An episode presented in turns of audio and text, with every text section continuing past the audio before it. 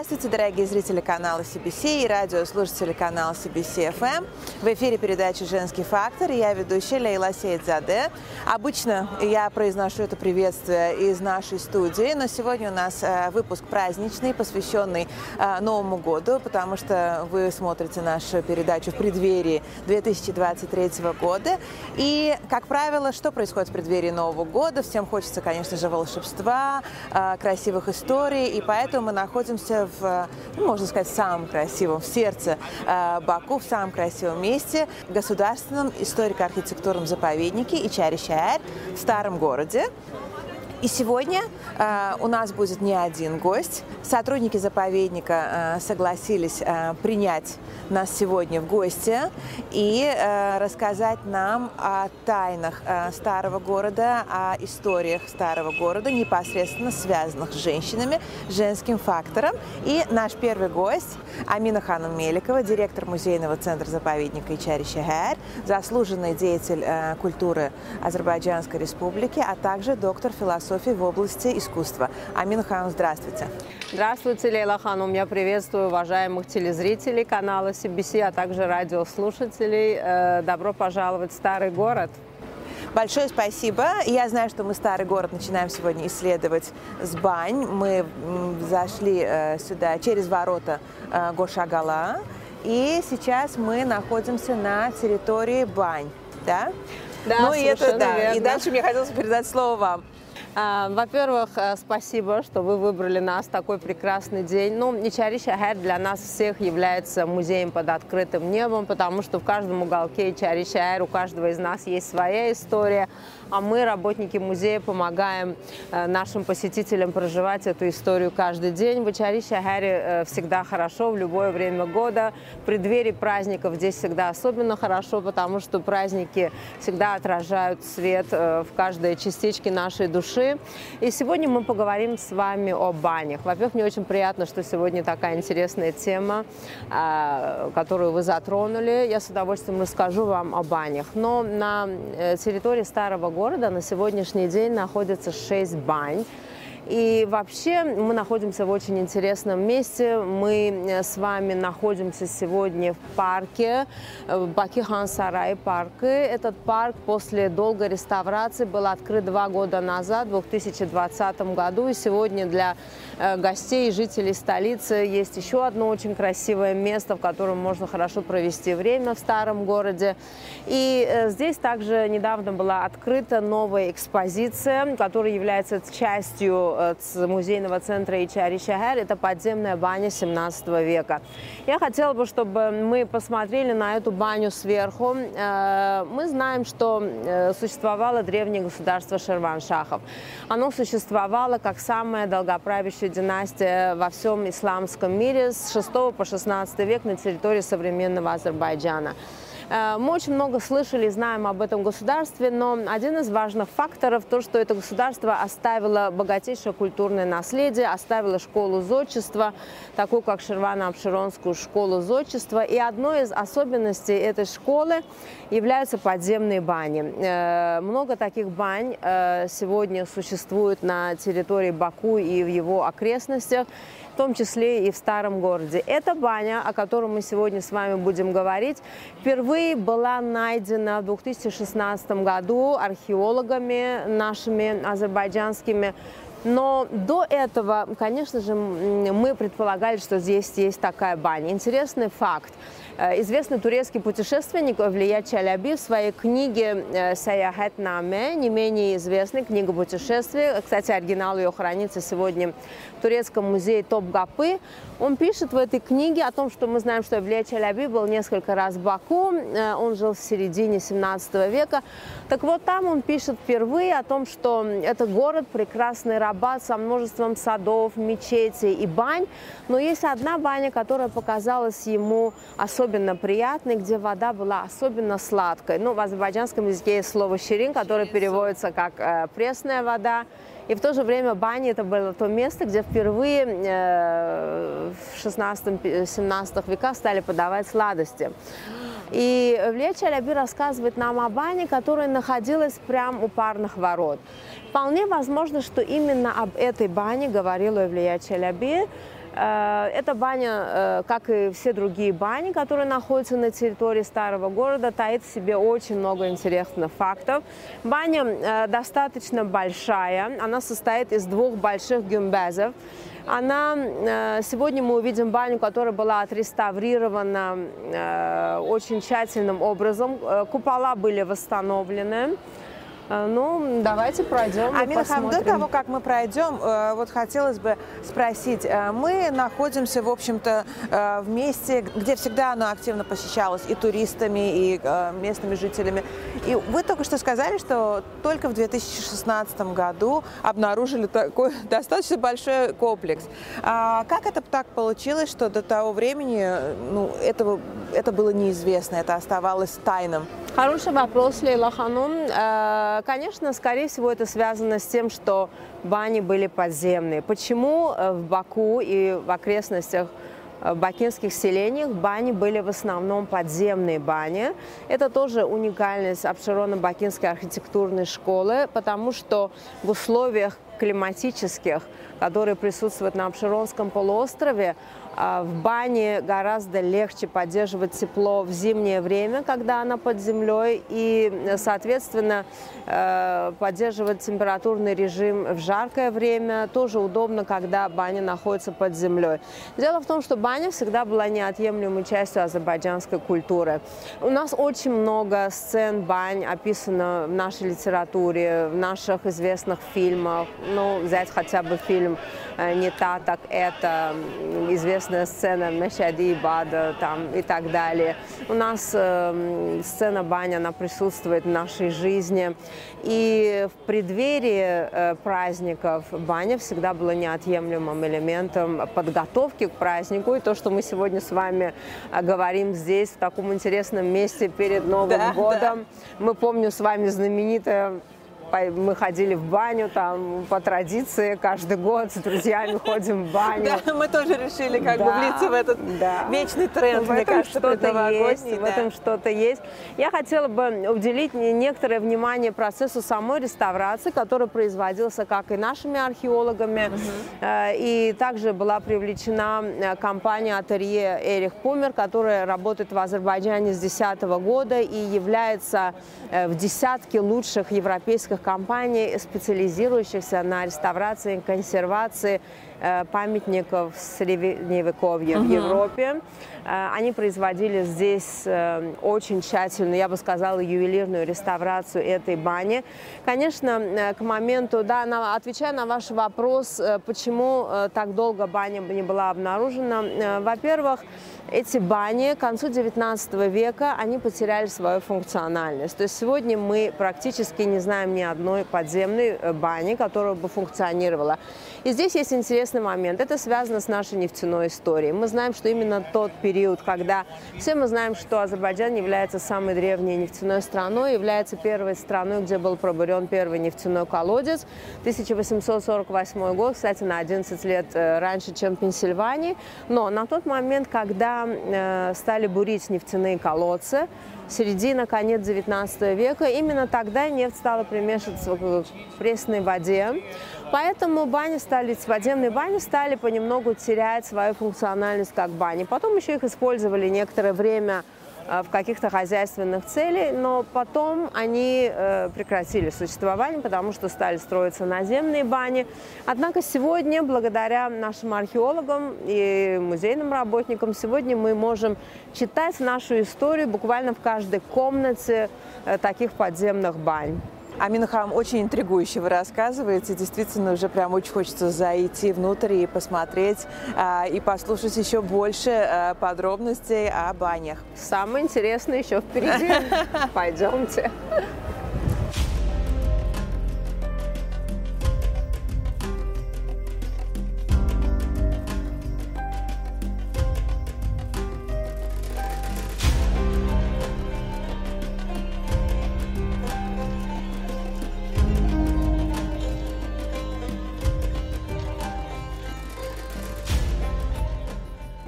Еще один интересный момент, на который я хотела обратить ваше внимание. Этот подземный туннель был 15 века, был обнаружен во время раскопок.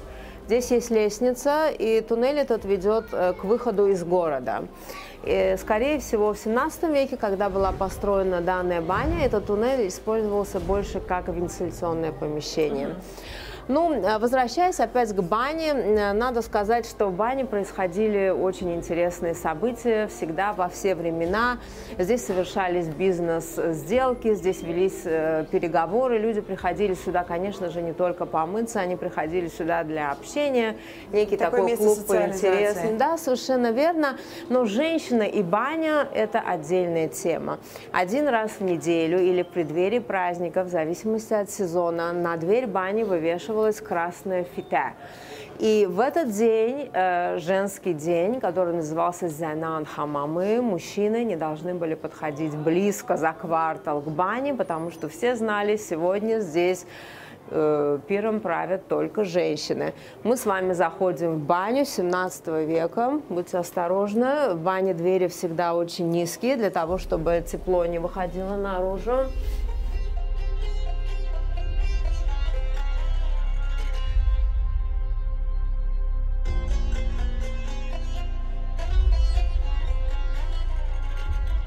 Аминхам. Мы спустились теперь в баню. Эм, теперь уже есть полное ощущение того, что мы под землей, и это такая волшебная обстановка здесь очень атмосферна.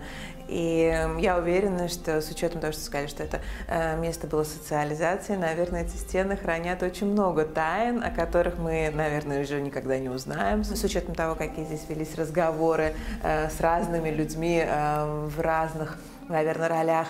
Но э, немножечко, если вы нам сегодня от, приоткроете завесу э, тайны над тем, как э, женщины э, приходили в баню, как это, какая была динамика, какие были обычаи, э, как это все происходило, то я думаю, что мы можем считать, что наша миссия удалась.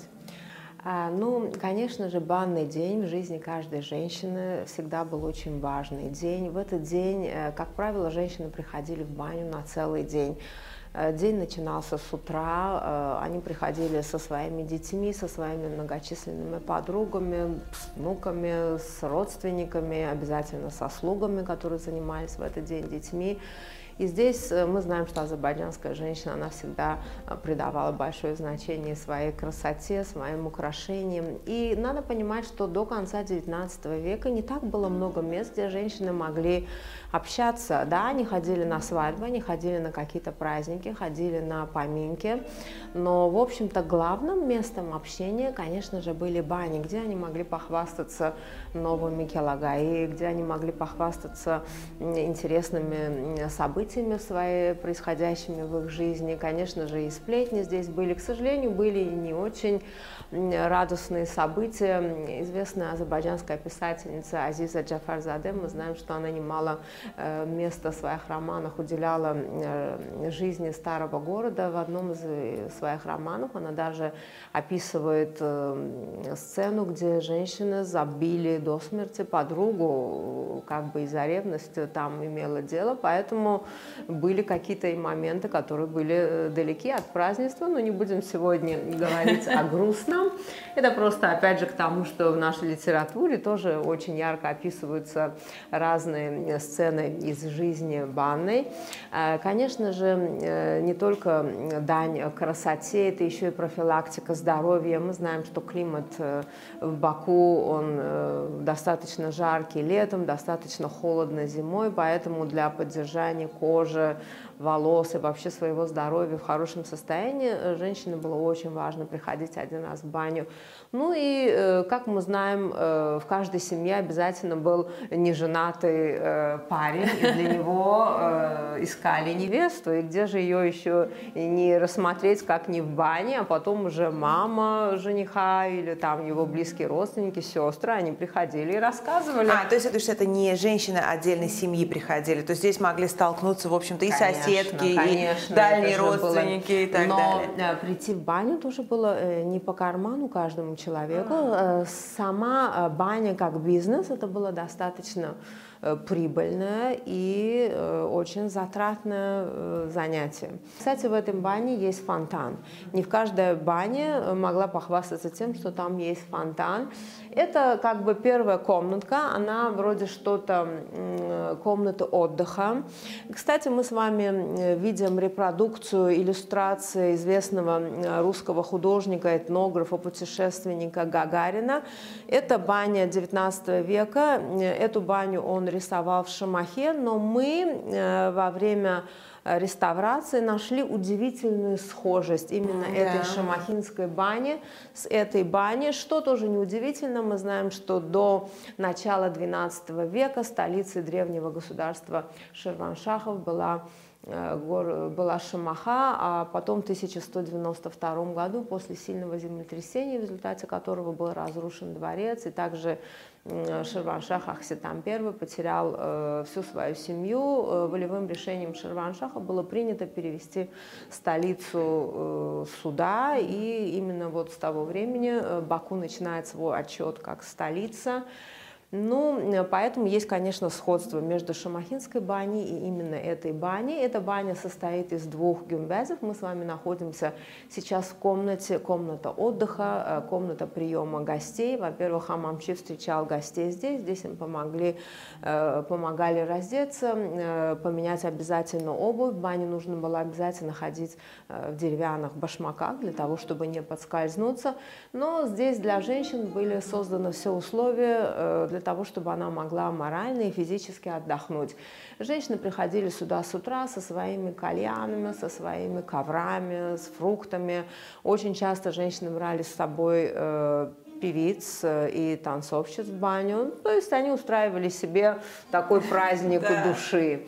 Души и тела. Души и тела. Сегодня мы можем это наблюдать, э, как бы всю эту историю мы видим в различных образах э, наших художников разных периодов. Мы сейчас э, увидим несколько репродукций очень интересных картин. Немало интересных экспонатов было найдено во время археологических раскопок. В коллекции нашего музея хранится тоже очень интересная коллекция, посвященная банным ритуалам. И сейчас я хотела бы показать вам несколько э, интересных предметов, которые хранят в себе историю банных ритуалов женщин Азербайджана.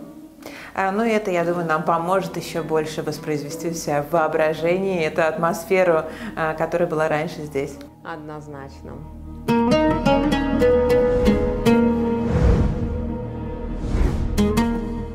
Аминха, мы так хорошо теперь с вами здесь сидим, э, и я вижу много всего интересного, о чем я думаю, что вы нам расскажете сегодня нам и зрителям, слушателям э, канала CBC. Э, пожалуйста. Слово. Вот почти так, как мы с вами э, сидим в этой обстановке, несколько веков назад наши женщины приходили в преддверии праздника в баню. В таких бохча они приносили свои вещи, сдавали их здесь банщицы, именно в том месте, где мы с вами сегодня расположились. И именно об этом предмете я хотела поговорить. Лейла Ханом, вам знаком этот предмет? Вы видели его когда-то? К сожалению, э, я его не видела, и он мне напоминает, ну, что, кастрюльку. Но да. я уверена, что у него есть э, гораздо менее прозаичная э, функция. Это хамам сандага, банный сундучок, ага. который в каком-то роде показывал статусной женщины. Это маленький, даже не средний размер, а маленький размер банного сундучка потому что в наших музеях есть сегодня э, банные сундуки, которые являются произведением искусства наших э, мастеров по металлу. Посмотрите, сколько интересных э, иллюстраций да, э, таит в себе этот банный сундук, но основное его предназначение было то, что женщина приносила в баню э, свои драгоценности в этом сундуке.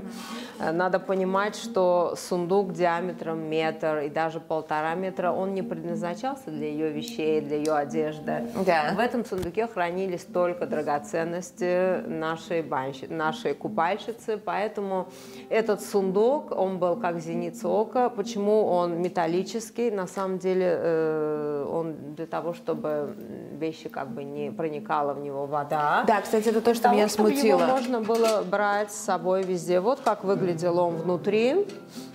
Э, этот банный сундучок, и он имелся у каждой женщины, даже у самой молодой девушки был обязательно банный сундучок. Сегодня практически в каждом историко-краеведческом музее Азербайджана мы можем встретить такие банные сундучки. И, конечно, когда мы знаем о том, кому принадлежали те или иные банные сундуки, угу. от этого история этого экспоната становится интереснее, но не всегда. Иногда имя выгравировалось на поверхности сундучка, сумочка, но это было не всегда. В данном случае... А почему надо было носить с собой все э, драгоценности? А где же еще можно было показать свои драгоценности подругам? Где можно было похвастаться новыми приобретениями? То есть это еще была такая конечно, ярмарка тщеславия? Конечно, конечно, не без этого. Амина Хан, ну я так смотрю, баня у нас была не из одной комнаты состоявшая. То есть здесь было э, достаточно большое количество комнат. А какое предназначение у них? А, комнаты разные. Э, комната, в которой мы с вами находимся, это э, вторая по величине комната. У нас есть еще одна большая комната, там, где женщины уже купались. То есть это комната э, Здесь проводили время до купания, здесь они могли немного отдохнуть. Кто-то из них мог сделать достаточно долгий путь, прежде чем сюда прийти. Поэтому нужно было какое-то время передохнуть, пообщаться, выпить чай. И то же самое после купания. Э, нужно было время для того, чтобы немного э, прийти в себя и, и просто насладиться тишиной, наверное, выйти из какой-то рутинной жизни. А, но у нас есть очень несколько, в общем-то, в этой, в этой бане в общей сложности 8 комнат, и для территории старого города эта баня считается достаточно большой. Э, есть несколько маленьких комнат, они называются комнаты Хельвети. Они предназначались, конечно же, когда женщины приходили в баню пообщаться, посмеяться, о чем-то посудачить, даже посплетничать, это одно наслаждение, но все-таки э, баня, она предназначалась для полного очищения и тела, и души, поэтому очень часто женщине нужно было побыть одной, побыть в одиночестве какое-то время. Вот именно для этого э, предназначались маленькие комнаты для Хельвети Чимея.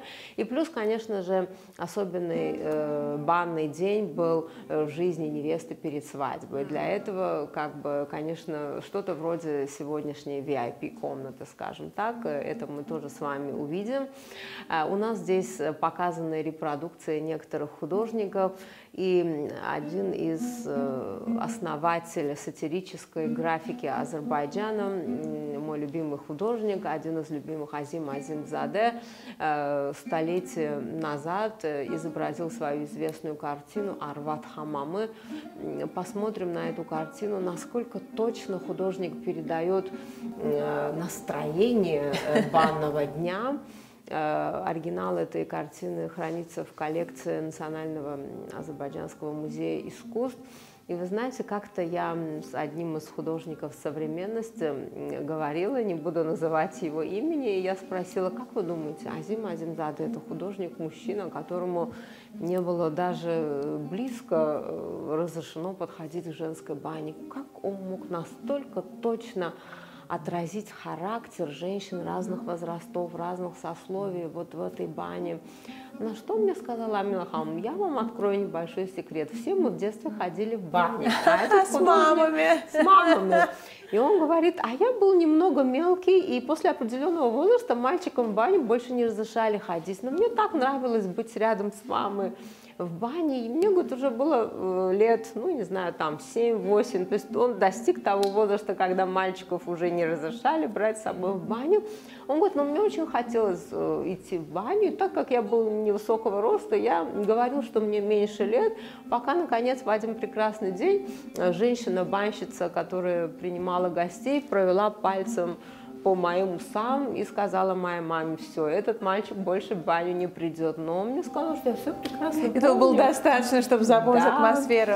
И поэтому все это, конечно, очень интересно. Спасибо этим художникам, которые в детстве были с мамами в этих банях, потому что благодаря их работам сегодня мы можем видеть очень много интересного о том, что происходило в женских банях.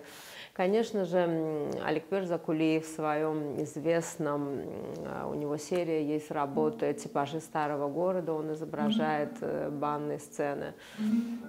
Это есть у Максуда Ибрагимбекова в повести «И не было лучше брата» известная банная сцена. У Юсифа и Марьям, у Эльчина есть. Ну и очень много в литературе нашей есть. У нас банные сцены описаны в наших миниатюрах в разные века. Я думаю, что тема бани, она не потеряет свою актуальность никогда. Спасибо.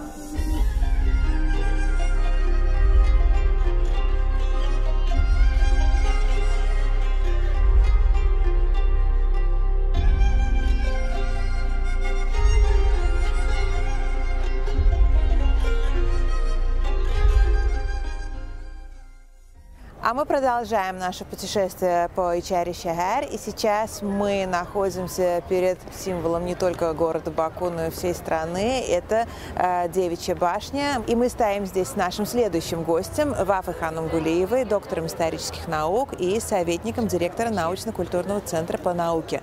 Э, Вафа Ханом, здравствуйте. Спасибо большое, что выделили нам время. Здравствуйте, очень приятно. Э, наша основная цель пропаганды нашего культурного наследия.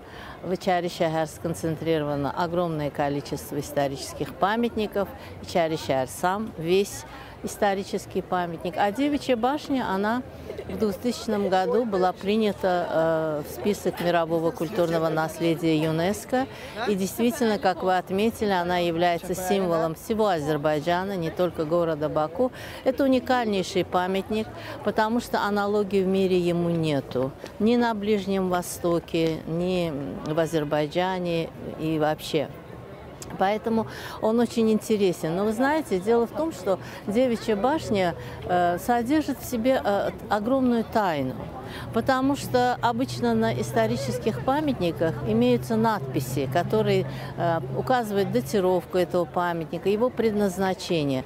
На Девичьей башне этого нет. На Девичьей башне единственная небольшая надпись куфическая, которая гласит «Башня Масуда, сына Давуда». Все, эти слова буквально ни о чем не говорят.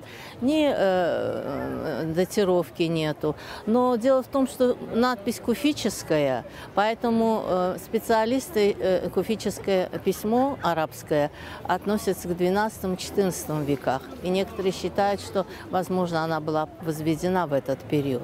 Однако э, Девичья башня, она располагается в таком сакральном месте, я бы сказала, потому что по обе стороны от нее располагались храмы огнепоклонников. Почему мы это знаем? Мы это точно знаем, потому что в 20 веке, на протяжении всего 20 века здесь проводились археологические изыскания, и на этих местах были обнаружены остатки э, храмов огнепоклонничества, то есть э, основные жертвенники, места, где приносились в жертву. Ну, вы знаете, нам э, прям очень подходит сегодня для нашей передачи обсуждать Девичью башню, когда вы сказали, что она полна мифов и загадок, потому что тема нашей передачи, э, ну, как и всегда, в общем-то, конечно, тема передачи «Женский фактор» может быть только женщина и женский фактор, да. но мы сегодня... Название ее, да, Да, естественно, интригует. да. Здесь самогов... да, все это объясняет название, и да. поэтому нам очень интересно, какие тайны все-таки скрывает Девичья башня. Да. Вы знаете, название девичья, именно Девичья башня. Ну, с таким названием башни встречаются не только на территории Азербайджана, не только в Баку, во всем мире, в Средней Азии, э, в Иране, в Ираке, на Черноморском побережье, в Крыму в Турции. имеются, да, в Турции, потом на территории Азербайджана в Кабалинском, Исмаилинском районе, потом э, в Лирикском, вот, в Ленкоранском, в а той почему, зоне. А почему вот э, давали какой-то башне вот всегда какой-то вот... Девичьи. Да. Вы знаете, многие специалисты считают, что, видимо, они были неприступные, они были очень мощные, укрепленные и так далее, вот как наша девичья башня. Вы видите, вот этот дверной проем потом был здесь открыт. Она была полая, эта башня. Потом уже в 60-е годы а, была отреставрирована и была разделена на 8 ярусов, именно в период реставрации. А до этого она была полая. Если вы обратите внимание, внутри стен лестницы, по, по, внутри, вот именно по этим лестницам поднимались наверх башни. То есть действительно фантастическая башня. Одни считают ее обсерваторией, другие считают памятником а, основным, э, который входил в систему оборонительную систему период Средневековья государства Шерваншахов. Более 30 башен подобных на Обшироне было размещено и построено. То есть э, очень много версий. Но почему девичья? Вот именно потому, что, она, видимо, они были неприступные. И потом в связи с этим существует несколько легенд, очень интересных легенд.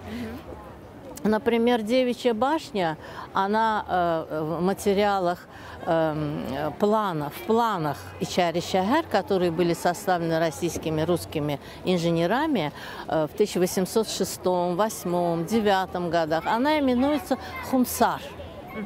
Хунсар – это очень древний топоним.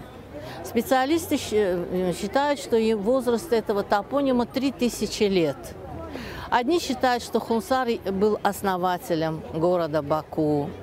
И вот в связи с этим существует легенда, что у него была красавица-жена Зумуриада, и, Хунсар построил здесь великолепный дворец, в котором он очень долго прожил со своей супругой.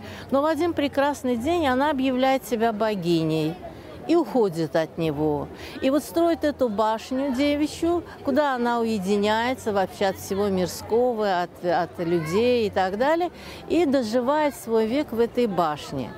Другая э, легенда э, существует, что существовала богиня Анахит – которые э, вот строила подобные, ей посвящались, строились подобные башни, в которых хранилось, э, хранились золото, серебро, то есть богатства хранились в этих башнях. Поэтому они строились такими мощными, чтобы враг при наступлении, при захвате, например, города не мог возобладать вот этим богатством.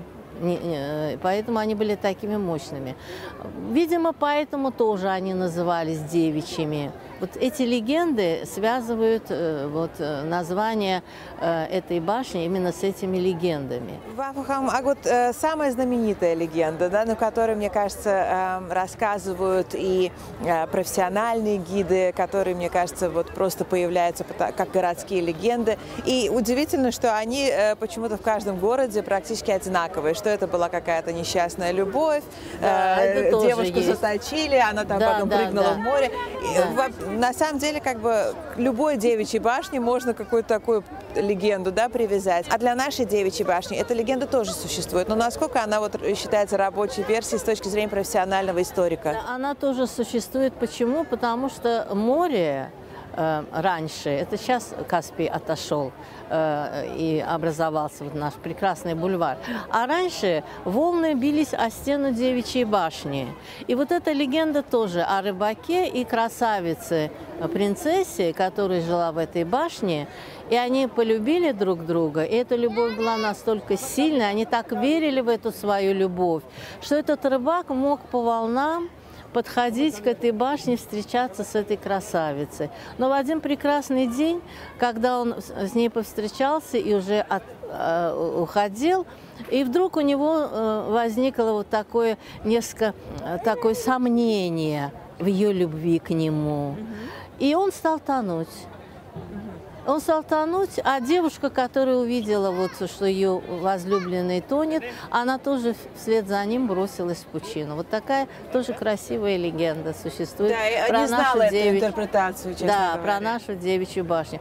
То есть пока была вот эта вера в их любовь, а они, э, она, они вот могли общаться. Как только эта вера немножко, так сказать, э, они сами засомневались, вот погибли. Вот это тоже очень красивая легенда.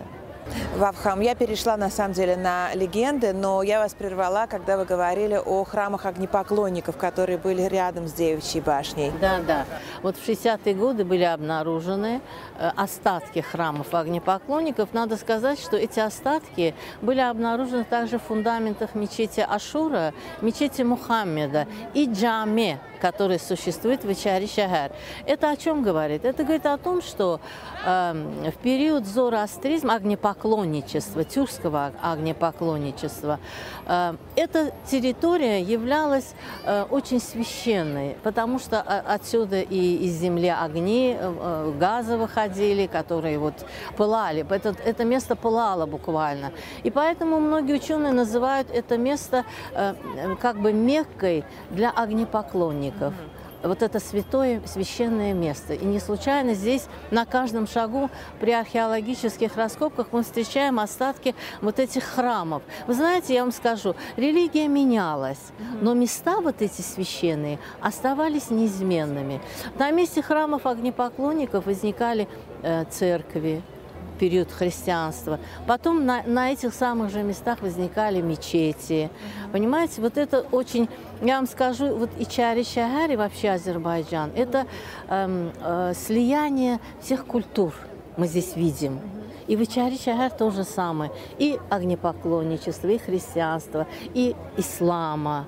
И вот это слияние, оно вот сформировало особый народ азербайджанский, который живет на этой земле. Э, толерантность, я думаю, наша, исходит вот именно из этих истоки идут оттуда. Потому что вот азербайджанский народ, он открыт всем религиям, всем культурам. Видите? Да, новшествам. Как, как на нашей земле, вот на территории Азербайджана, э, представители разных народов, разных религий. Видите, как э, живут буквально, вот э, я бы сказала, неотрывно вот друг от друга. Мы питаемся этими культурами, взаимо обогащаемся. Вот я думаю, что это исходит именно из этого вот из, из наших этих корней. То есть генетически код у нас заложен вот этот, понимаете, который мы приняли и, э, и продолжаем вот передавать другим поколениям. Существует такая мысль среди историков тоже, что так как это место было таким священным местом, э, святым местом, то, возможно, и вокруг Девичьей башни очень много вот, э, было выявлено вот этих э, остатков храмов огнепоклонничества. Возможно, это был основной храм огня Девичьей башни. Она возникла как основной храм огня. Вот. Э, здесь жили, видимо, жрецы, которые эм, вот, руководили эм, этим всем народом. А вот. А в последующем уже, с изменением исторических реалий, возможно, эта башня была достроена. Вот видите, даже верхняя часть ее отличается от нижней. Вот верхняя часть, серебристая часть, да. она аналогия есть такой кладки. Да. Это в Девичинском районе Чарахкала. Ага. Если мы э, сопоставим, да, сопоставим, то Чарахкала тоже, э, она в период э, сасанидов строилась, шестой век. Возможно, в последующем, с изменением исторических реалий, предназначение этой башни тоже изменилось. Она стала служить как оборонительным сооружением. И тем более, что э, на Обшироне более 30 подобных башен было. Из них несколько осталось в в Нардаранах, несколько башен. Они э, строились так, на таком расстоянии, чтобы с одной башни другая, другую можно было видеть. И во время опасности, которая грозила со стороны моря, здесь наверху э, зажигался утром дым с помощью дыма, а вечером с помощью огня сообщали на другие башни, что вот э, нам грозит опасность. Э, оповещали народ о, об опасности. Хотелось бы все-таки зайти в башню Давайте и подняться наверх, потому что мне кажется, что э, наверху это совсем другая обстановка да. и действительно поражает высота этой башни. Да, да? высота, да.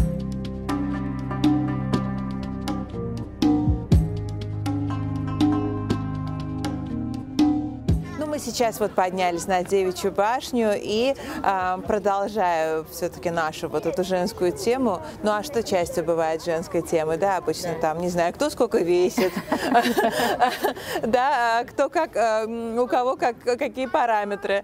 Поэтому у меня тоже возник вполне резонный вопрос, а какого роста наша красавица, какая высота, какие толщина стены? Интересно. Да, я вам скажу, что вот топоним Хунсар, я говорила, а, э, говорят, что это человек, который заложил, так сказать, э, основы этого города.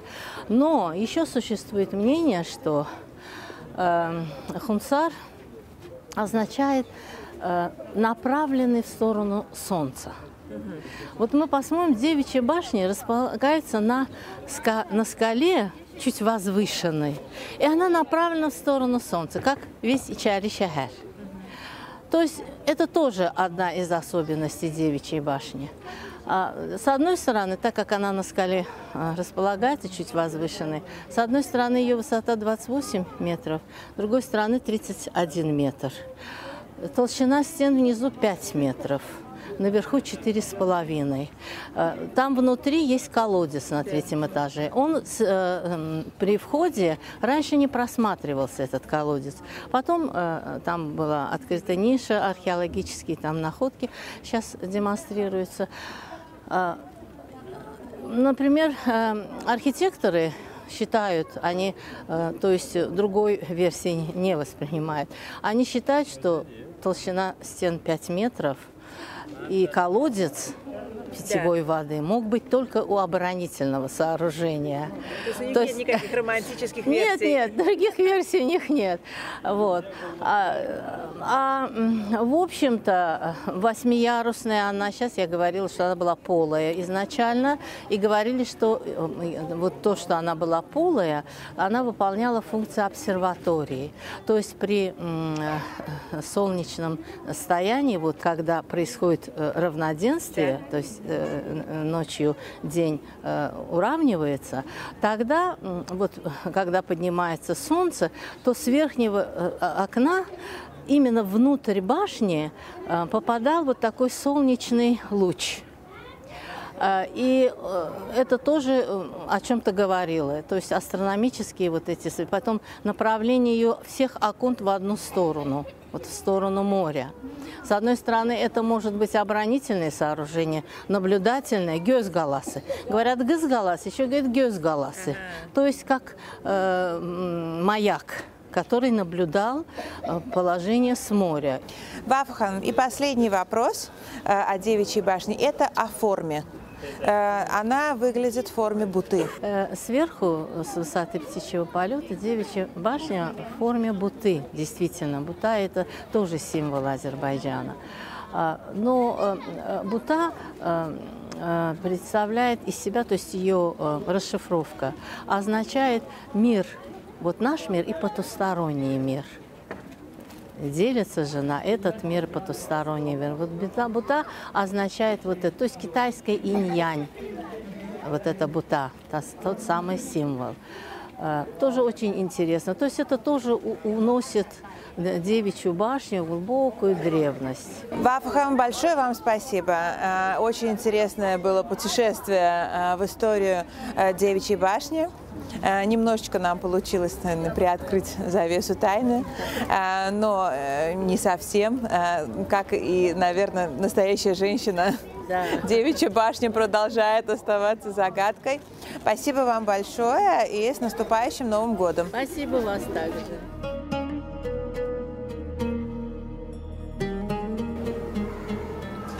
А мы продолжаем наше путешествие по Ичари Шехер, а, продолжаем наше исследование женского фактора а, в этих а, загадочных стенах. И следующая наша локация – это Бакинский дом фотографии, в котором нас ждет очень интересный гость.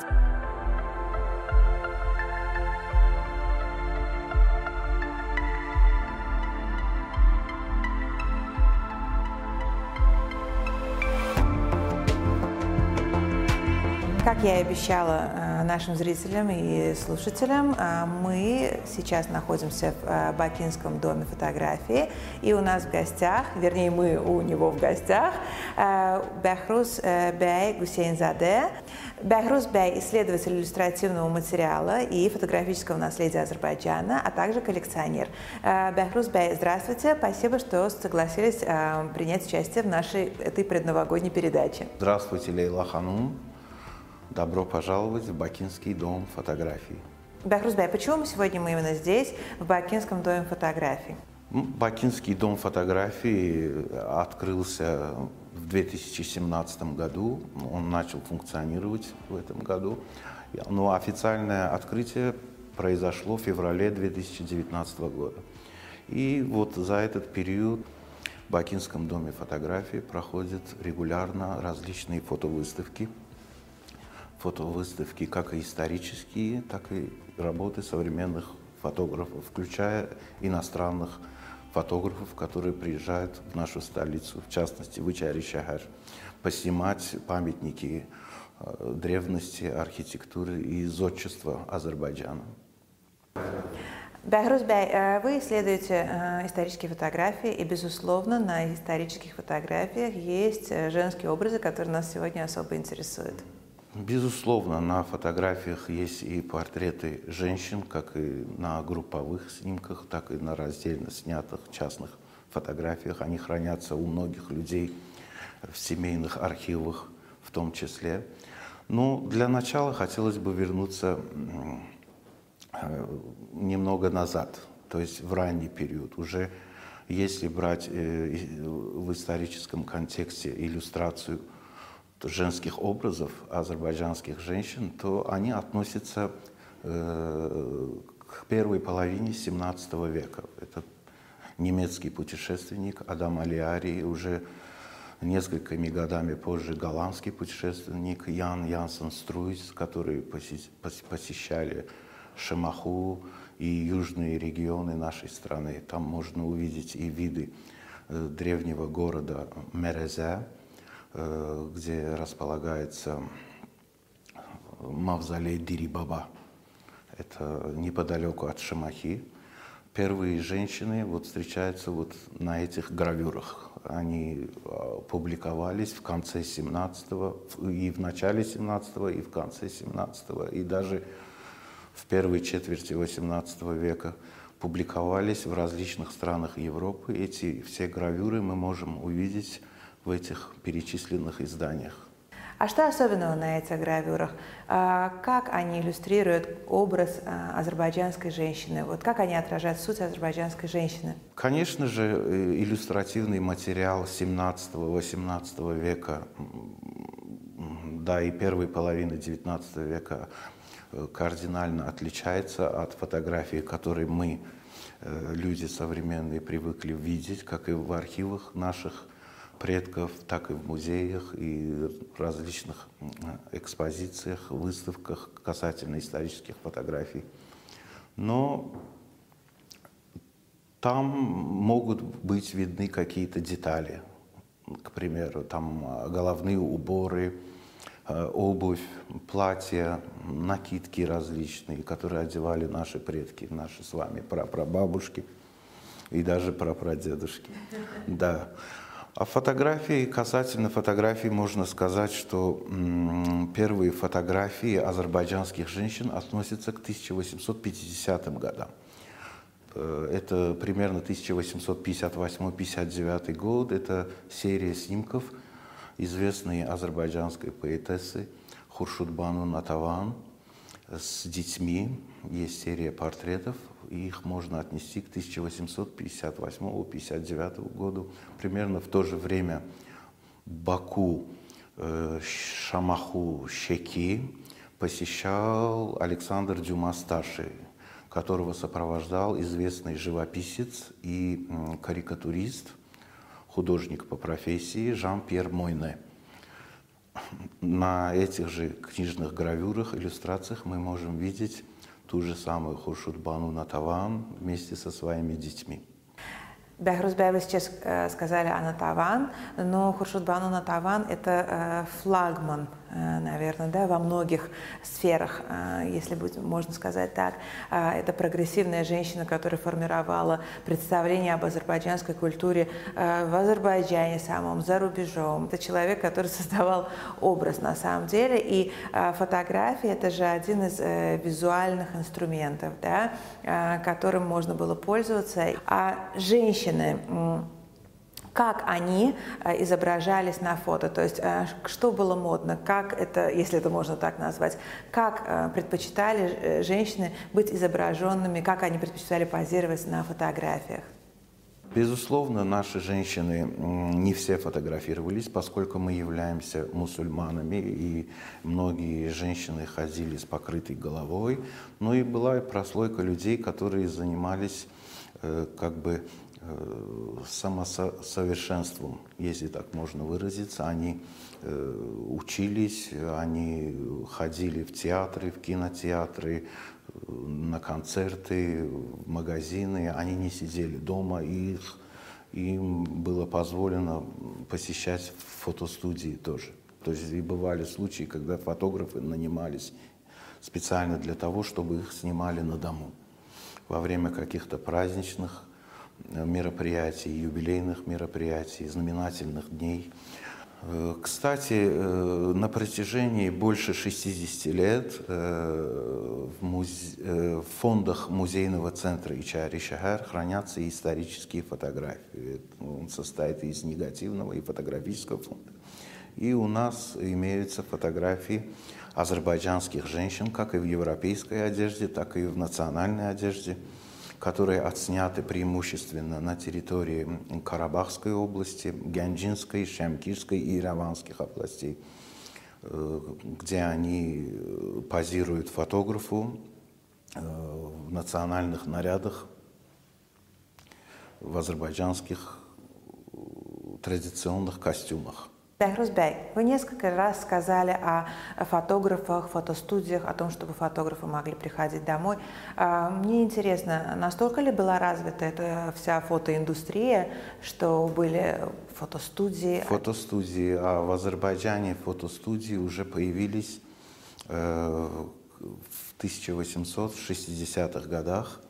Э, и 1870-х, 80-х, как и по всему миру, поскольку фотография стала интенсивно развиваться, как и с технологической стороны, так и люди проявляли большой интерес. Их количество начало возрастать и в нашем регионе тоже. И в Баку, и в Гянже, и в Шамахе, и в Шуше были различные фотостудии во второй половине XIX века. Ну и дальше, конечно же, их количество начало продолжала возрастать. Современные технологии позволяют э, отследить сейчас, наверное, ежеминутно жизнь женщин, потому что женщины сейчас э, любят фотографироваться, э, у всех есть смартфоны, э, можно, наверное, фиксировать э, по дням э, ежедневно жизнь женщины, потому что там и селфи э, люди делают, и совместно фотографируются, это сейчас на расстоянии одного клика. Но раньше, как мы уже понимаем, это было достаточно сложно, это было целое событие, нужно было там звать фотографа или собираются куда-то всем идти в фотостудию. И, наверное, это все-таки редкие снимки, но которые позволяют отследить быт азербайджанской женщины. Вот что нам рассказывают исторические фотографии с точки зрения образа э, жизни и быта э, жизни азербайджанской женщины э, несколько веков назад? В старые времена, конечно же, э, фотографы не всегда имели возможность попадать в отдаленные регионы, они больше всего снимали в городах. И есть снимки, даже если не в большом количестве, отснятые в различных уголках нашей страны, которые, э, на которых можно отследить и сцены быть. Это люди, которые ткут ковер, в частности, это женщины, как правило, было. Это в основном э, пекут чоряки тендер чорек, есть такие снимки, есть интерьеры домов, квартир азербайджанцев, где они жили, как э, вообще обустраивали свои комнаты, больше всего там сидели на полу, на коврах. Такие фотографии есть. Ну, мы изучаем, стараемся собрать интересный материал, который, э, дай бог, будет экспонироваться у нас здесь в Ичари-Шахар, в музейном центре, в Бакинском доме фотографии. И всем вам добро пожаловать. Бехрузбе, большое спасибо за диалог интересный, за приглашение на выставку. Обязательно будем, поприсутствуем потому что всегда интересно приходить, на самом деле, в Бакинский дом фотографий за бесконечным вдохновением и новыми впечатлениями.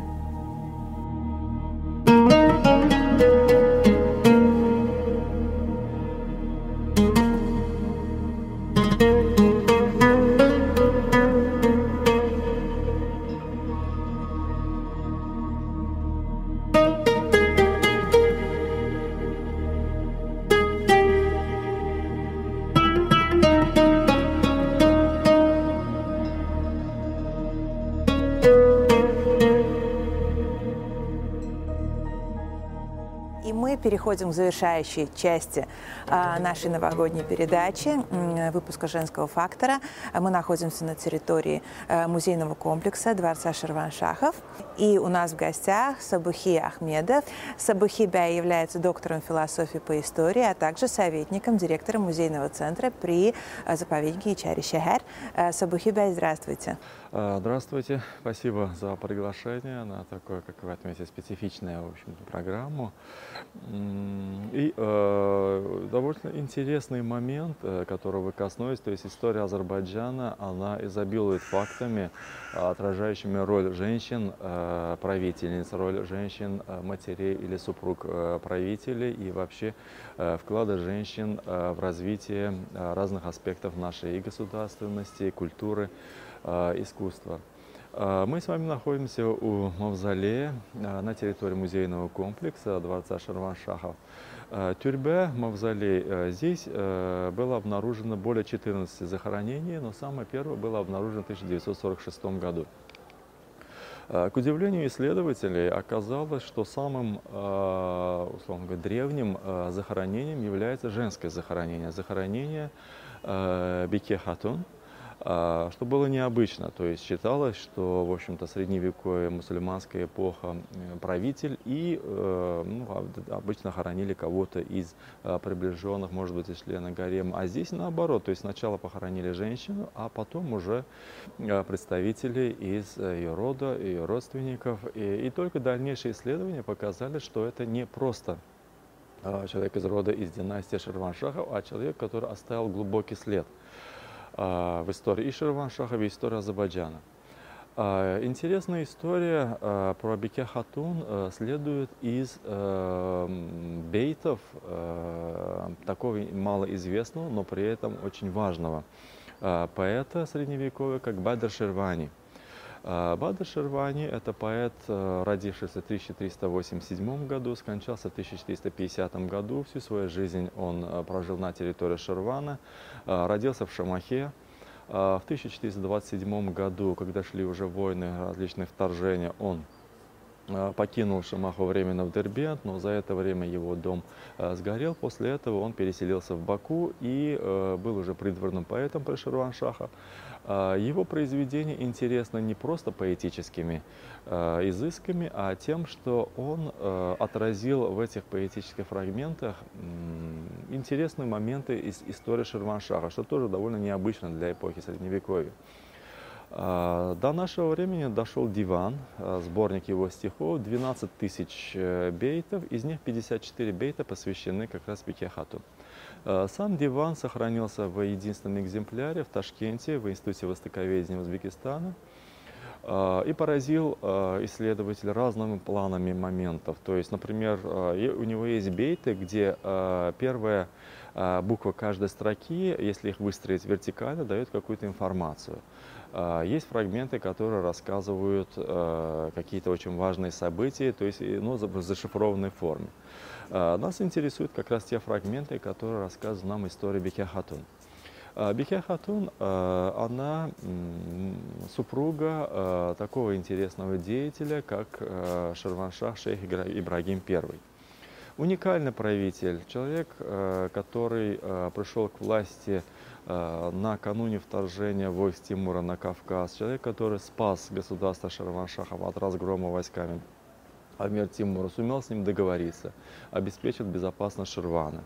А, позднее этот человек пытался объединить весь Азербайджан, и в этом а, большая роль его супруги.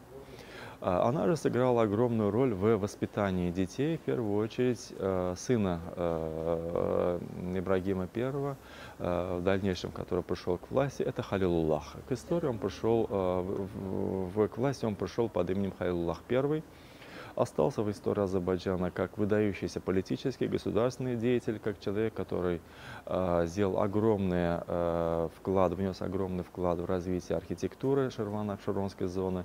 Э, большая часть, например, сооружений на территории данного музейного комплекса относится к его эпохе.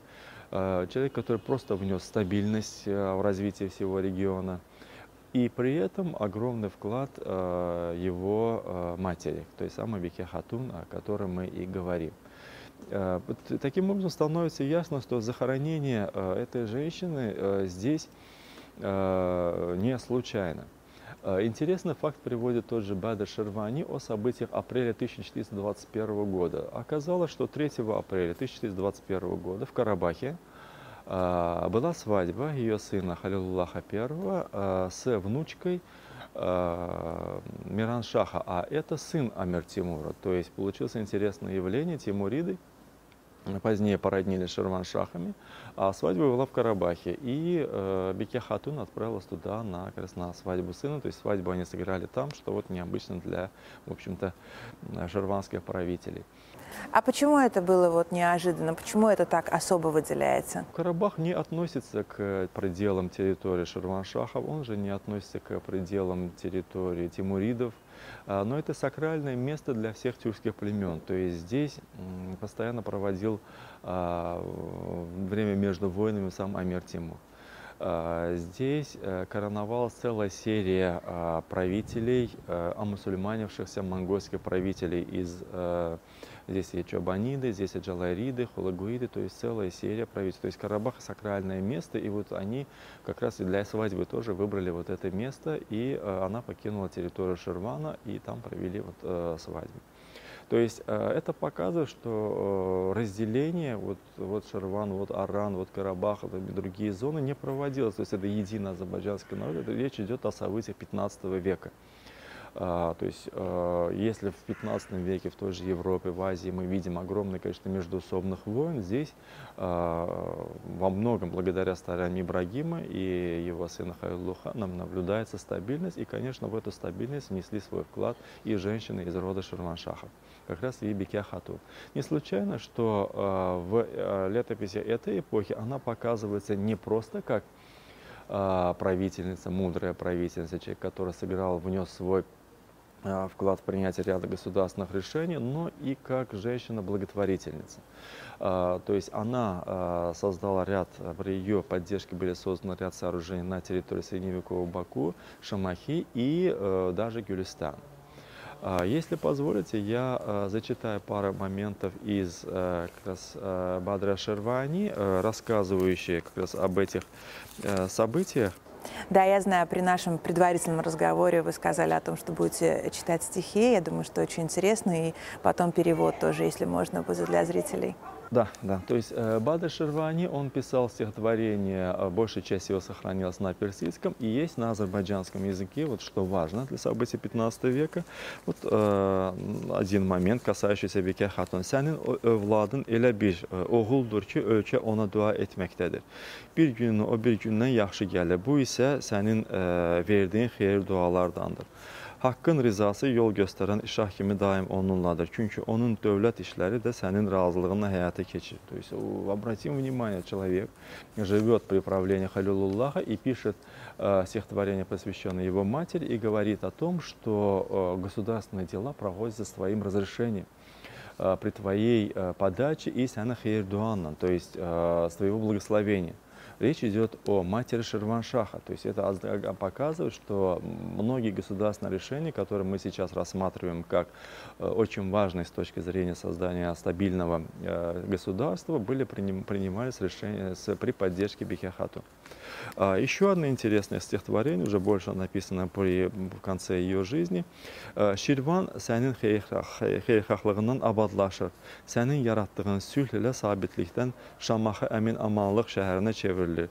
Təkcə Gülüstan qalası deyil, sənin ə, səadətin deyən hər yer Gülüstan olur. То есть Речь идет о том, что именно при ее поддержке весь Ширван превращается в Гюлистан. То есть он использует и обыгрывает слова Гюлистан, э, название крепости, и одновременно страну цветов. То есть э, он покажет, что благодаря ее благотворительности вся страна превращается в страну цветов. То есть это очень важные факторы, э, показывающие нам ее снова с необычной точки зрения и вообще для мусульманских, мусульманских государств эпохи 15 века достаточно редкое явление. И вот именно все это объясняет, почему же этот человек был захоронен на территории э, данного комплекса, почему она оказалась первой, кто был похоронен в тюрьме э, на э, именно территории вот этого дворцового комплекса. То есть это была дань уважения всей династии Шерван-Шахов, дань уважения Халилуллаха, ее мудрости, ее благотворительности. То есть след, который она оставила,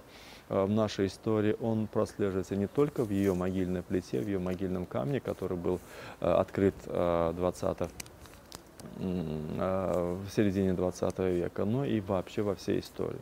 Ну и касаясь того момента, который вы сказали, отметили как загадки, как очень интересные моменты, отмечу одну особенность, которую выделили археологи, очень долго дивились и не, так и не смогли найти разгадки.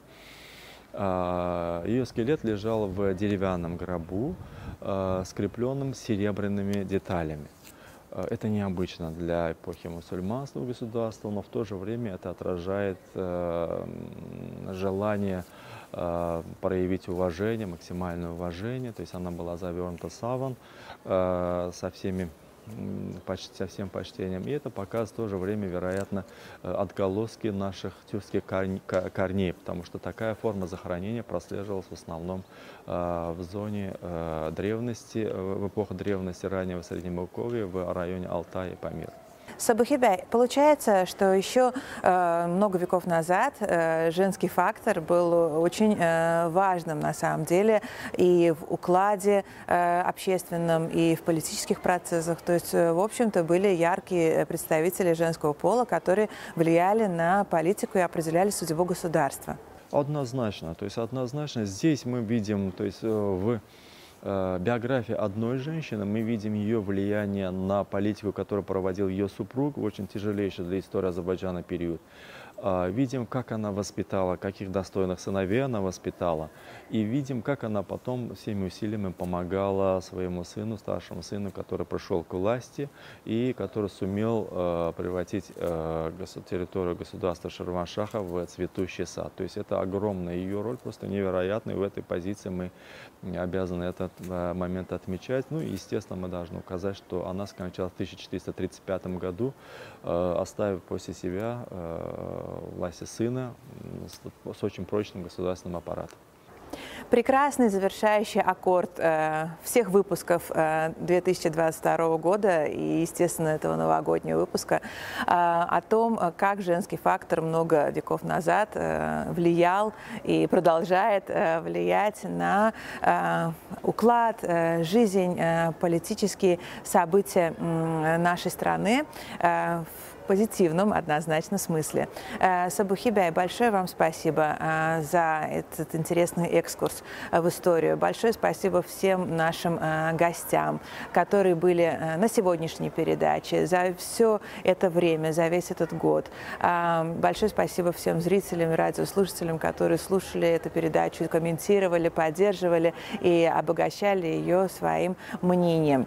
А мы команда «Женский фактор» э, желаем успехов, много энергии, здоровья и всех благ э, зрителям и слушателям нашей передачи. И до встречи в новом году. Пока-пока.